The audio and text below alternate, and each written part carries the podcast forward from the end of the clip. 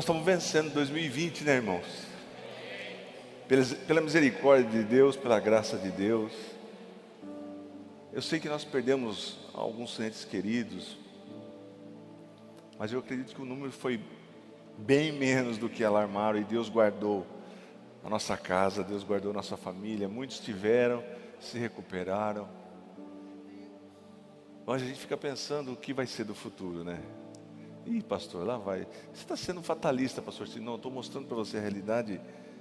Só que eu vou te trazer uma palavra de vida, de esperança, que você vai sair daqui animado. Nós temos que saber o que, que a gente espera. As coisas estão acontecendo no mundo e a mídia não mostra, irmãos. A mídia não fala das coisas que estão acontecendo, dos problemas que estão acontecendo na Europa. Você não confia mais na mídia. Tanto é que a mídia secular, a mídia da televisão, os canais que a gente já conhece, eles estão em declínio, estão em decadência, estão, porque as pessoas estão buscando informações na internet. Mesmo assim, é difícil você encontrar a verdade. Não sei se está no ponto aí, não sei se você está sabendo o que está acontecendo na Alemanha. Na Alemanha, o povo, irmãos, não quer mais saber de lockdown, eles estão prendendo, eles não querem mais saber de de, de ficar em casa, eles querem trabalhar, eles precisam do comércio. Se der para soltar, olha só. Olha o que está acontecendo. Hoje na Alemanha é lei, é proibido você se agrupar, é proibido você sair na rua, você é preso. E a polícia, com toda a truculência, bate nas pessoas. Tem mais um vídeo. Lá eles estão no inverno, irmãos. Mostra outro vídeo, por favor. Lá eles estão no inverno. Olha a multidão, a multidão protestando não querendo mais ficar em casa. Sabe que temperatura que está aí? Eles estão jogando água gelada no povo. Você acha que eles se preocupam com a saúde das pessoas de morrer de gripe? Não está nem aí. Hoje também teve um incêndio na. O povo está revoltado. Isso aqui é na. Eu não sei se é na, na Guatemala, não sei que país que é. Mas está assim. E o povo sem esperança, e os jovens revoltados, os jovens querendo quebrar tudo. Vocês souberam do acontecimento, estou falando de, de, realidades, de coisas que a gente está vivendo. Vocês souberam do acontecimento que aconteceu com a pessoa no supermercado, né? Quem soube disso?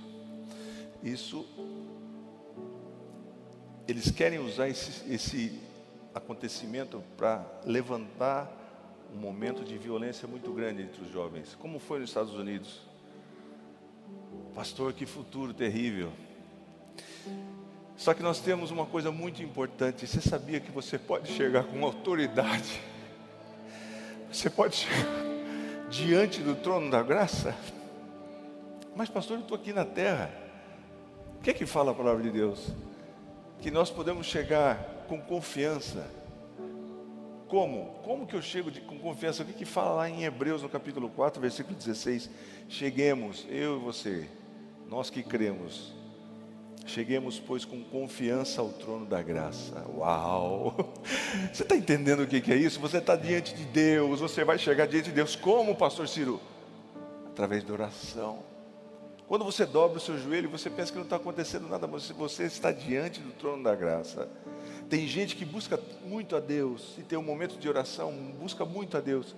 E ele, de vez em quando, ele tem um vislumbre do trono da graça. Porque você pode e eu podemos chegar com confiança diante do trono da graça. Você tem dificuldade, você está triste, você está com depressão, está sem esperança. É fácil. Como, pastor Ciro? Dobre o seu joelho e você declara essa palavra: Pai, eu posso chegar com confiança, eu posso chegar diante da tua presença e vou alcançar misericórdia e vou achar graça. Assim a fim de que de sermos ajudados no tempo oportuno, no momento certo, Deus vai vir com socorro. Em vez da gente se preocupar, buscar através de pessoas, quem que pode me ajudar? Vai diante do trono da graça. Você pode chegar com autoridade. Você está entendendo o que eu estou falando, querido?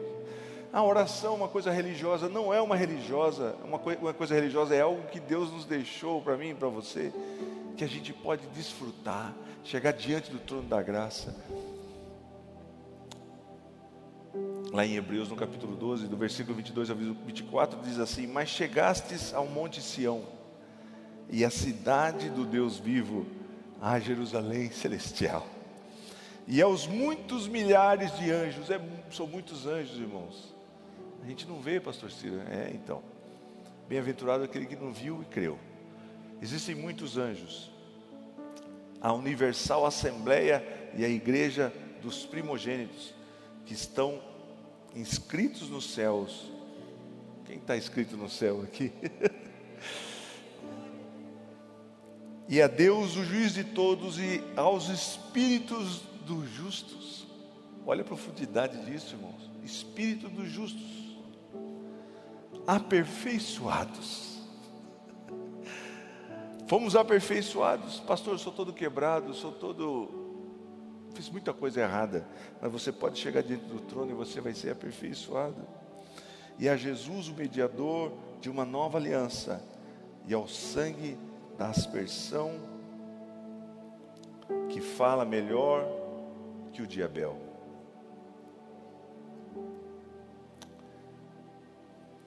Você sabia que Paulo foi para o céu e voltou? Pastor, eu, tenho dificuldade para entender o que é o céu. E muita gente desconhece as coisas e a palavra de Deus nos orienta como é o céu.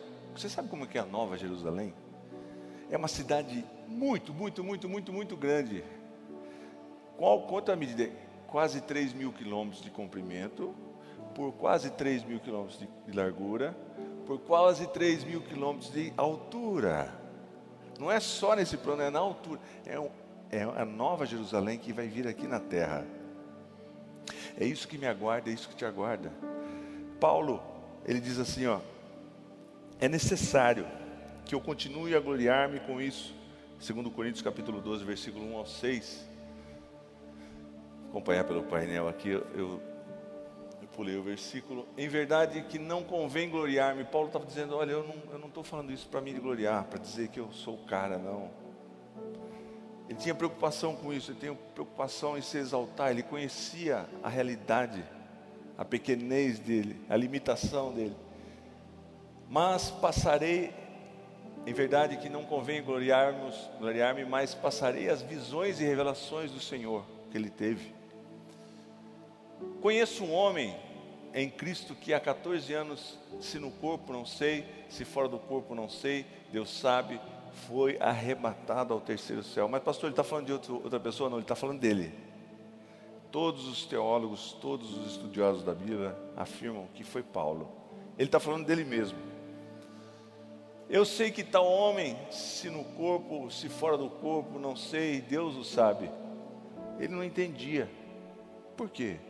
Porque nós vamos ter um corpo no céu, um corpo glorificado.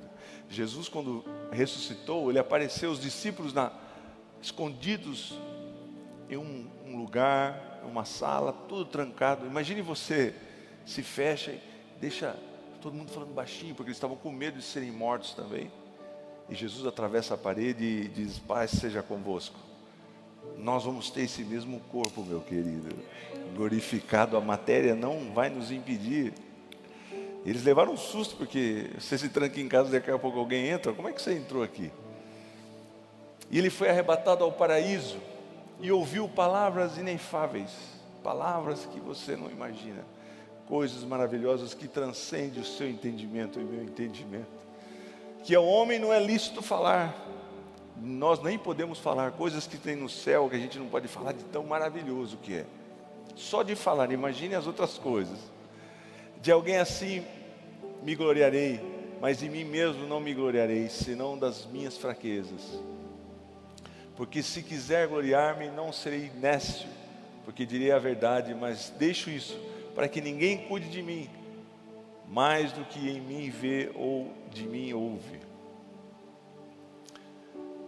E para que não me exaltasse pela excelência das revelações, foi-me dado um espinho na carne Paulo teve um espinho na carne e ninguém sabe o que é. Isso era uma doença, é algo que ele fazia ele sofrer, para que ele não se sobrepe...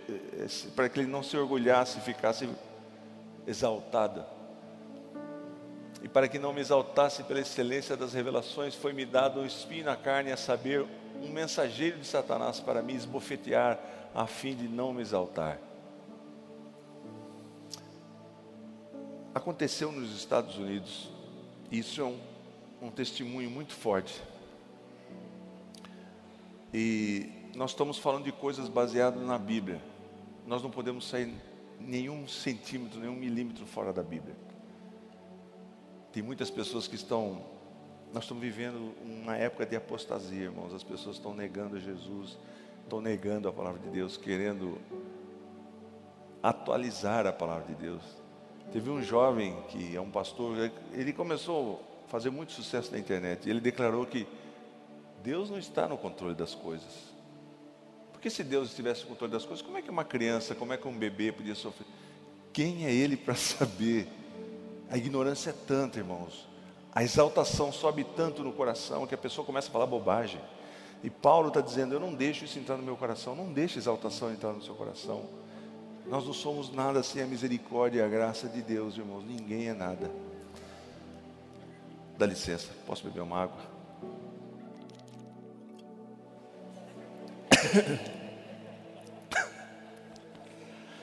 e a graça, a misericórdia de Deus gente tem.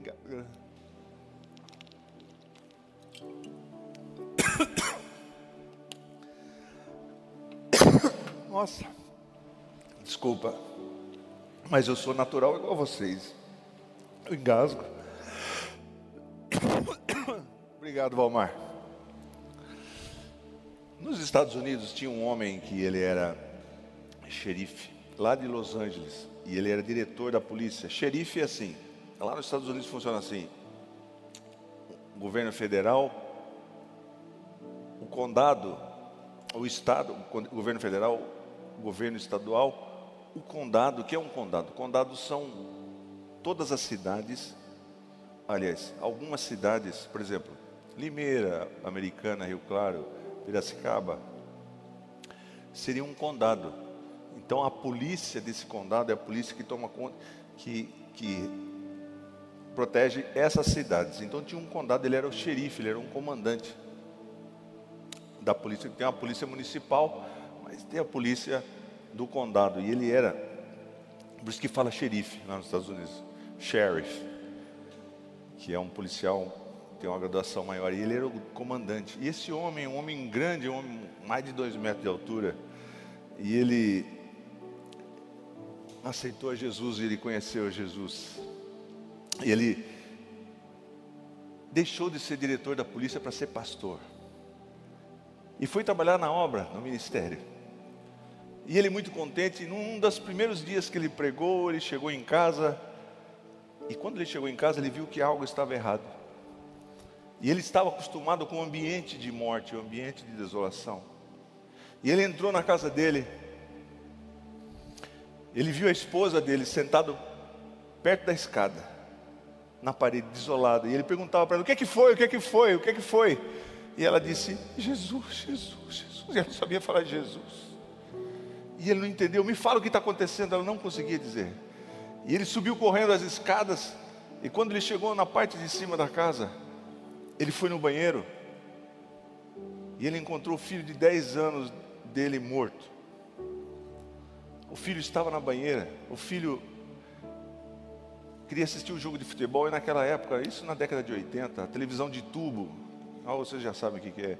E tinha uma televisão portátil de tubo, ele pôs perto da banheira e num acidente ele enroscou o pé na, no fio e a televisão caiu dentro da banheira e ele morreu eletrocutado. E quando ele chegou, ele viu o filho dele com as pupilas dilatadas, gelado, morto. Quando ele era policial, ele já entendia que ali não tinha mais solução. Ele já tinha visto aquele quadro, ele já conhecia quando a pessoa morreu. O filho dele já estava azul, já, estava gelado. Estava algum tempo morto já. Mas ele falou: Eu sou um homem de fé. Eu sei no Deus que eu creio.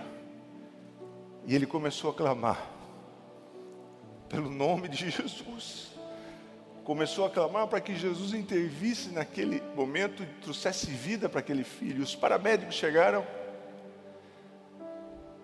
Depois de algum tempo, e ele tentando fazer ressuscitar o filho, respiração boca a boca, massageando o tórax. E aquele menino não vinha, não, não voltava à vida. E os paramédicos chegaram e colocaram toda aquela aparelhagem para medir a pulsação dele. Sabe aquele aparelho que, que mede a pulsação? Não sei como é que chama. Alguém sabe? Não tem nenhum médico aqui. Que fica medindo a pulsação, que faz pic, sabe? Estava zerado. E ele tentando, e os paramédicos já desistiram, mas ele continuou 45 minutos lutando com Deus. Pai, me dá meu filho de volta, Jesus me dá meu filho de volta. Eu já vi essa cena, eu via pastor Osaide gritando: Jesus traz o filho de volta. E gritava na nossa casa. Entrou com ousadia, com confiança, diante do trono. Os paramédicos já estavam ali aborrecidos. Falei, esse é um fanático.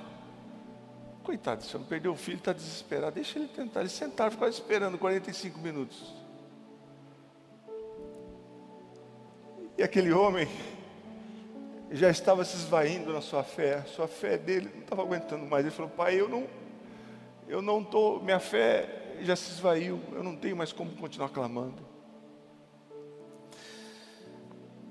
Agora eu preciso de uma fé sobrenatural. Como diz lá em, acho que é em Coríntios.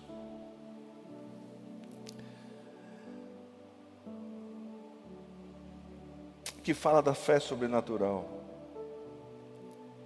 1 Coríntios 12, do 6 a 11, diz assim: há diversidade de operações, há diversidade de, de coisas que acontecem, mas o mesmo Deus opera tudo em todos mas a manifestação do Espírito é dada a cada um para o que foi útil, para que um, para que há um pelo a um pelo Espírito é dada a palavra de sabedoria e a outro pelo mesmo Espírito a palavra do conhecimento e a outro pelo mesmo Espírito a fé. Ele apelou para essa instância. Falou, pai, eu não tenho mais fé mas eu apelo para o que está escrito lá em 1 Coríntios. E nesse momento ele, ele diz ele que ele sentiu algo na cabeça dele que veio para a boca dele e deu uma autoridade para ele disse assim, e ele deu um grito: "Meu filho, você não vai morrer e você vai viver agora em nome de Jesus". E aquele aparelho começou pip, pip, começou a pulsar o coração do menino. E os médicos não entenderam nada rapidamente foram lhe atender e levar aquele menino de 10 anos para o hospital. E o pai ficou maravilhado. Deus operou um milagre, meu filho ressuscitou. Passado alguns momentos, os pais se reuniram com aquele pai numa sala e disseram assim: Olha, seu filho ficou muito tempo, o cérebro dele ficou muito tempo sem. Ele ficou morto, ele estava morto, irmão. Ficou mais de uma hora morto. Mais de uma, mais de uma hora o cérebro dele ficou sem funcionar durante muito tempo. Se ele sobreviver, que ele está em coma, voltou a pulsação, mas ele está em coma. Se ele voltar a sobreviver, ele vai ter um QI, um coeficiente de inteligência, ele vai ter um, um QI de 0,1. Ele vai ter um, uma inteligência no máximo de uma criança de 3 anos, ele vai vegetar. E aquele homem não aceitou aquela palavra. E pela fé começou a declarar, continuando a declarar: Não, meu filho vai se regenerar completamente. Você sabe que o pastor Ciro também recebeu essa,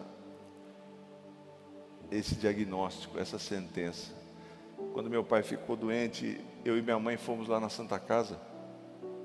E quando a gente subiu aquela rampa, eu lembro até hoje do médico. Eu não sei se esse médico faleceu, parece que ele faleceu. E ele achei tão falta de ética, sei lá, falta de que ele nem esperou a gente sentar, a gente acabou de subir aquele esforço para subir as escadas, ele já chegou e falou: "O pastor Ciro está mal, provavelmente vai morrer". Mas se ele voltar à vida, ele vai vegetar, ele não vai enxergar, ele não vai falar, ele não vai andar, ele não vai entender nada. Ele vai ficar um vegetal na cama e vocês vão ter que cuidar dele. Minha mãe não rejeitou isso, não aceitou. Irmãos, eu lembro que eu tinha eu desmoronei naquela hora. Eu, minhas forças na perna, eu caí no chão. Minha mãe continuou firme. Que ela estava nessa instância da fé, buscando a fé sobrenatural. Você está entendendo que você, quando acabar a sua fé, você vai buscar o dom da fé. Pai, eu não tenho mais fé, mas eu quero buscar o dom da fé, sobrenatural. E durante sete meses aquele moço ficou em coma. E aquele pai, todos os dias no hospital, orava pelo filho, colocava hinos de adoração e não aceitava que ninguém falasse que aquele menino ia ficar para sempre em coma. E o testemunho é um pouco longo. Durante esses sete meses foram dias difíceis. Mas num belo dia, aquele homem vai no hospital e o menino acorda na sala. E o pai olha para ele e fala: Meu filho. Ele fala: Oi, pai. E ele fala: Qual que é o meu nome? Ele fala o nome do pai. Qual é o seu nome? Ele fala o nome dele.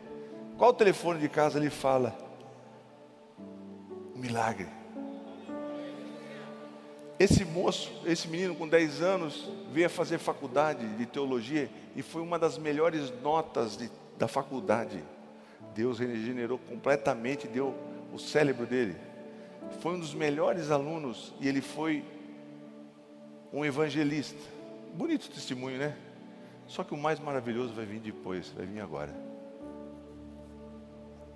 Esse menino, depois de três dias que ele voltou, ele estava no hospital ainda, e o, o, rosto dele resplandecia. Depois de três dias, ele tinha dez anos, depois de três dias que ele voltou a acordar, e o pai falou: Tem alguma coisa errada, o que está acontecendo? Me diz o que está acontecendo, seu rosto está brilhando. Ele falou: Pai, eu vi Jesus, pai. Eu vi Jesus, pai. Como assim, meu filho? Me conta. Olha, pai, eu não senti nada quando caiu aquela televisão. Você crê se você quiser. Eu estou falando do testemunho dessa pessoa. Um anjo muito grande, muito forte, me puxou pelo meu braço direito quando caiu aquela televisão. E eu fui rapidamente, na velocidade da luz, para um lugar. E cheguei e desci numa estrada, num, num caminho ele não era dourado, ele era todo de ouro, maciço. Esse anjo me acompanhou e eu comecei a andar e eu comecei a ver coisas tão maravilhosas. As cores eram tão lindas, cores que eu nunca vi. Tinha flores, tinha árvores. Era tudo tão maravilhoso. E eu comecei a ver um grupo de pessoas. E ele começou a falar o nome das pessoas e falou: Mas isso aí, esse, é o tio avô que morreu há muito tempo, que você nem lembra. Você não conheceu, aliás. E começou a falar o nome das pessoas. E naquele monte tinha um grupo de pessoas, daqui a pouco Jesus sai do meio daquelas pessoas, ele contando. Ele estava maravilhado com aquele lugar tão lindo. E Jesus disse para ele: Você quer conhecer a cidade? Falei, eu quero, que coisa mais linda. Diz que, irmãos, ele pisava no chão, assim, é, é sobrenatural, não sabia explicar de tão maravilhoso que diz que é uma coisa muito maravilhosa. E ele naquele lugar lindo, ele viu mansões celestiais muito lindas, muito lindas. E ele viu a mansão celestial dos parentes dele que morreram. E Jesus andando com ele, Jesus falou: Só que é o seguinte, você vai ter que voltar para a terra. Não, de jeito nenhum, não quero, quero ficar aqui. Eu não quero ir embora daqui. Mas Jesus abriu um véu e viu o pai dele de joelhos orando e clamando para que ele voltasse. Falou: Não, seu pai tem autoridade. Seu pai está clamando por você pela fé. Você vai voltar e você vai ser um evangelista e vai trabalhar na minha seara. E ele voltou, ele falou, pai, aconteceu tudo isso, e eu peço, por favor, se o Senhor me ama, se isso acontecer de novo, não ora para mim voltar, porque eu não quero voltar, porque lá é muito maravilhoso. O que, você espera do céu? Irmãos, Paulo fala que ele não queria voltar mais. Paulo diz assim: eu vou ter que me achar aqui, porque eu me embaralhei todo. Lá em Filipenses, no capítulo 1, versículo 23, ele diz assim que, ora, de um outro lado, porque ele tinha ido para o terceiro céu, estou constrangido, tendo desejo de partir para com Cristo, o que é incomparavelmente melhor, porque é muito, muito, muito, muito, muito, muito, muito, muito melhor. Você está desanimado? Tem um céu que te espera que é muito, muito, muito, muito, muito melhor. Essa esperança viva que nós temos que ter no nosso coração, de um céu que nos aguarda, o que Deus preparou para nós é muito maravilhoso. No mundo tereis aflições, mas tem de bom ânimo, eu venci o mundo, vós vencereis também. Eu vou preparar lugar para vocês, vou preparar mansões para vocês, que vocês vão ser muito abençoados. E só vai quem crê no nome de Jesus. Irmãos, se você começar, é que eu estou falando de, de, de, pesquisa. Se você pesquisar as pessoas que morreram, tem um pastor também que faleceu, um cavalo entrou dentro do, do para-brisa dele, do carro dele. Imagina um cavalo de 450 quilos entrar dentro de um para-brisa. Arrebentou com ele. O olho dele caiu do lado da face, secou aqui, pedaço de cérebro caiu para uma. E ele se viu, e ele foi para um lugar tão maravilhoso. Ele conta que ele não queria mais voltar. Existe algo que é muito maravilhoso que foi preparado para nós, irmãos. Ruas de ouro. Ah, pastor, é maravilhoso. E lá, mas pastor, assim, o que eu penso do céu é que eu vou andar com os anjinhos, pular, soltar flechinha. Isso é tão, tão idiota, irmão. Isso é coisa do diabo que faz para. Não é? Você vai trabalhar, nós vamos reinar as nações. O que você faz aqui vai ser julgado no grande trono para você ter o, um nível de, de trabalho que você vai fazer, de responsabilidade, um nível. Você vai continuar vivendo, vai ser algo maravilhoso, irmãos. Aqui na terra, por causa do pecado, tudo está se esvaindo. Então não, não fique triste. Tem algo maravilhoso que vem para você. Hoje eu falei com a minha mãe, falei, mãe, a senhora não sabe o que aguarda. E a gente fica tão desanimado. Nós temos que anelar essa nova Jerusalém, anelar, esperar com alegria o que tem para nós. Pastor, você está sendo fatalista, você está sendo sensacionalista. Não, estou dizendo algo que é para esperança para você. Você vai ser abençoado aqui. Porque, como eu disse quinta-feira passada, todo ser humano acha que ele é eterno, que ele não, vão viver para sempre. Então, tantas coisas estão vindo aí. Eu vejo pessoas fazendo um plano, não, fica tranquilo que agora vem a vacina, aí vai estar tudo resolvido. Se você vê a agenda do último fórum mundial que cuida da parte econômica do mundo, eles disseram que a norma, no mundo nunca mais será o mesmo. Quem está dizendo são eles. Existe uma agenda global. Existe algo que eles estão pensando em cerceamento. Por quê? Porque quando for o caos total, vai aparecer alguém, um líder mundial, que eles estão clamando para que resolva todos os problemas, e você começa a adorar Ele, e você sabe quem eu estou falando. O iníquo, o anticristo. Mas nós fomos salvos por Jesus. E Jesus contou tudo isso que ia acontecer, irmão. Nós estamos, o relógio está tá faltando pouco. Você crê nisso? Ah, pastor, eu não creio. Tem muita gente, se você não crê de, de, do que a gente está passando, porque, ah, eu acho que já começou a tribulação, você está enganado. A tribulação vai ser terrível, irmãos. As pessoas vão entrar dentro do buraco das montanhas e pedir que a, a montanha desabe para morrer, para acabar a vida deles. A palavra de Deus que diz. Então nós temos uma esperança, uma nova Jerusalém. Você vai ter um corpo glorificado, perfeito. Vai viver com Jesus para sempre. A nossa mente não alcança, eu não tenho nem como dizer para você o que, o que nos espera. Mas o que eu quero dizer para você é que Deus tem um plano de salvação tão maravilhoso e que vai se completar lá na eternidade, querido. Vale a pena servir a Jesus. Nós vamos ter um trono, um trono branco que vai ser um julgamento sobre as nossas obras. O que, que a gente fez aqui? Ah, eu só fofoquei. Só falei mal do pastor. Ah, eu não tenho vontade de falar do evangelho para ninguém. Ixi, o meu negócio é falar mal dos. Eu tinha uma língua. Vai ver o que você vai receber. Não, eu abençoava as pessoas, eu orava por as pessoas, eu ajudava as pessoas, eu trabalhava para o reino, eu ajudava no ministério, eu fazia alguma coisa, eu apoiava o meu pastor na congregação estava sempre junto com ele. quando ele estava triste, eu ia lá, pastor, estamos juntos, vou orar por você, estou com você. Vai chegar o dia da conta, querido, nós vamos ver a conta. Você está comendo mosca aí, achando que tudo vem de graça? Ide por todo mundo pregar o evangelho a toda criatura. É um mandamento.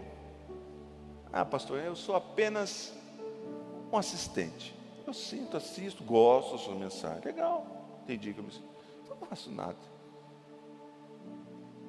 O dia que na eternidade chegando no trono, você não vai ter como falar de mim nem dos pastores. Nossa parte a gente fez. Trabalha enquanto é dia, porque a noite vem. Trabalhe enquanto é dia. Você tem saúde, você pode falar. Ah, mas eu gosto de criticar as pessoas, me sinto bem. Vai criticando.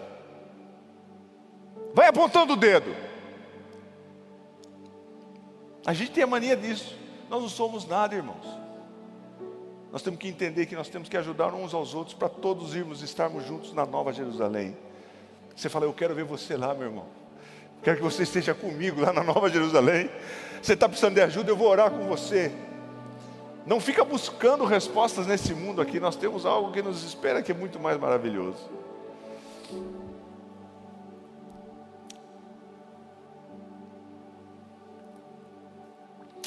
Primeiro João no capítulo 4, versículo 17 diz assim: Nisto é perfeito o amor para convosco, conosco, para que no dia do juízo tenhamos confiança, porque qual ele é, somos nós também neste mundo.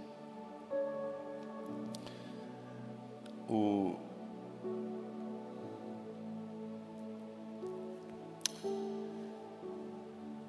Sabe quando você fica preocupado com o que você pensa, com o que você espera? Você tem uma ideia muito rasa de céu, tem uma ideia muito rasa do que espera para você. Procura pesquisar, você pesquisa tanta coisa. Em Isaías fala que vai ser um mundo novo. Não vai ter mais problema de, de até fera vai comer pasto, um leão vai comer pasto durante, perto de um cordeiro, uma criancinha vai, vai ser outro mundo, não vai ter esses problemas, irmãos. Ah, pastor, isso aí, isso aí é delirante, isso é delírio. É, então, tudo que a gente está vivendo também parece ser delírio, mas a palavra de Deus está dizendo que ia acontecer nos últimos dias. Então a gente está vivendo. Eu vejo pessoas fazendo planos, olha, vamos fazer, porque provavelmente a vacina. Tem muita gente dizendo que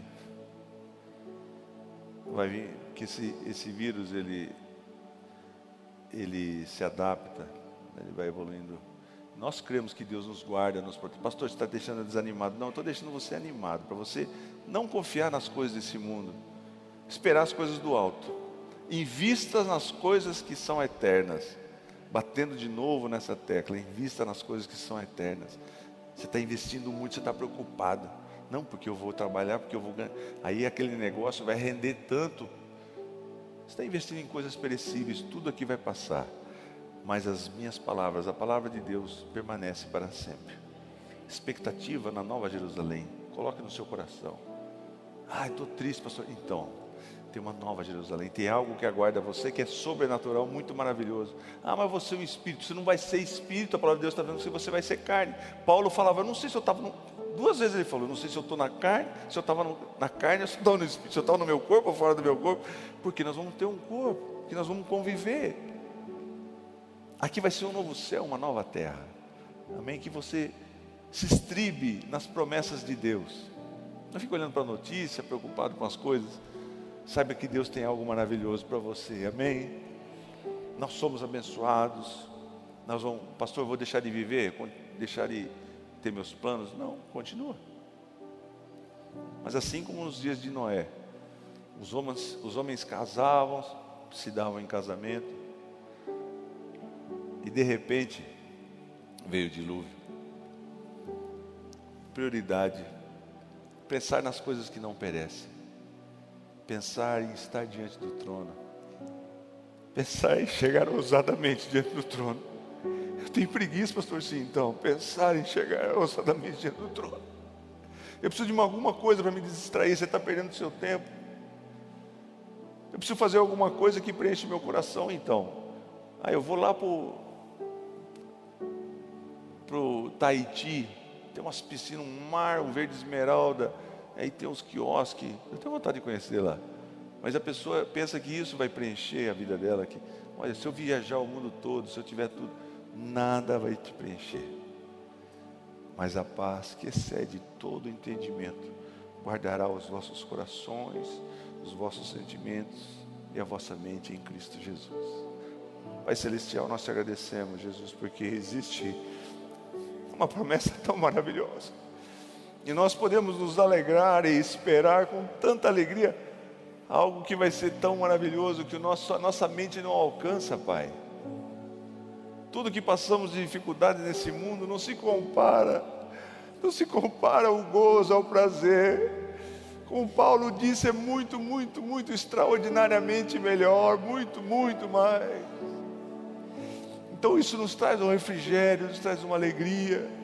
Quando nós vemos o mundo desmoronando, quando vemos que as coisas estão se encaminhando para um caos. Mas o Senhor vai vir resgatar a igreja. O Senhor vai tirar a noiva daqui. O Senhor não vai descer aqui, mas o Senhor vai estar nas nuvens. Mas nós vamos nos encontrar contigo nas nuvens. Naquele dia, com poder e grande glória, o Senhor vai estar nas nuvens. Nós vamos ser arrebatados. E vamos estar para sempre contigo, com o corpo glorificado, realizados, felizes para sempre. Em nome de Jesus, que esse entendimento entre no coração do abatido, do fracassado, do sem esperança, do religioso, daquele que acha que é o certo, que está todo mundo errado, que investe em coisas que não compensam investe em coisas que fala que, que, ele pensa que vai garantir 10, 15 anos, mas não existe garantia. A nossa garantia é entrarmos com confiança diante do trono da graça. Põe com teu bálsamo sobre as nossas vidas, Pai. Dai-nos dessa fé sobrenatural que Paulo está dizendo aos Coríntios, Pai. Nós precisamos nesses últimos dias da fé sobrenatural, Pai às vezes estamos sem forças, desanimados diante de tantas notícias, tentando achar soluções na nossa mente, tentando achar um caminho, uma saída. Como posso me livrar? Como posso livrar minha família? Como posso garantir alguma coisa? Mas nessa noite nós estamos juntos aqui, em oração, e por causa do sacrifício de Jesus podemos chegar diante do trono. A tua palavra diz que nós somos aperfeiçoados, nós somos modificados. Chegamos todo quebrado diante do trono, mas o Senhor nos aperfeiçoa, o Senhor nos coloca tudo no lugar, coloca tudo em perfeição, e nos coloca de pé de novo sobre uma rocha, e nos dá força para continuarmos, e nos dá uma mentalidade espiritual, uma mentalidade sobrenatural que nós possamos investir momentos e estar diante do trono, investir momentos na nossa casa, que os nossos filhos possam nos ver investindo momentos diante de Ti, diante do Teu trono, buscando a Tua graça, buscando o Teu refrigério, e levantarmos como gigantes, como reis e sacerdotes diante de Ti. Abençoa o teu povo, Pai Santo, abençoa a tua igreja, Jesus. Tira o espírito de medo, o espírito de temor que apreende em suas casas. Despreende esse povo para reagir, para fazer as coisas nos últimos dias, para trabalhar para a tua seara, Pai. Traz o entendimento, tira as escamas dos olhos, tira o temor, achando que vai trazer segurança com sua atitude seguindo o conselho dos ímpios, ficando em casa.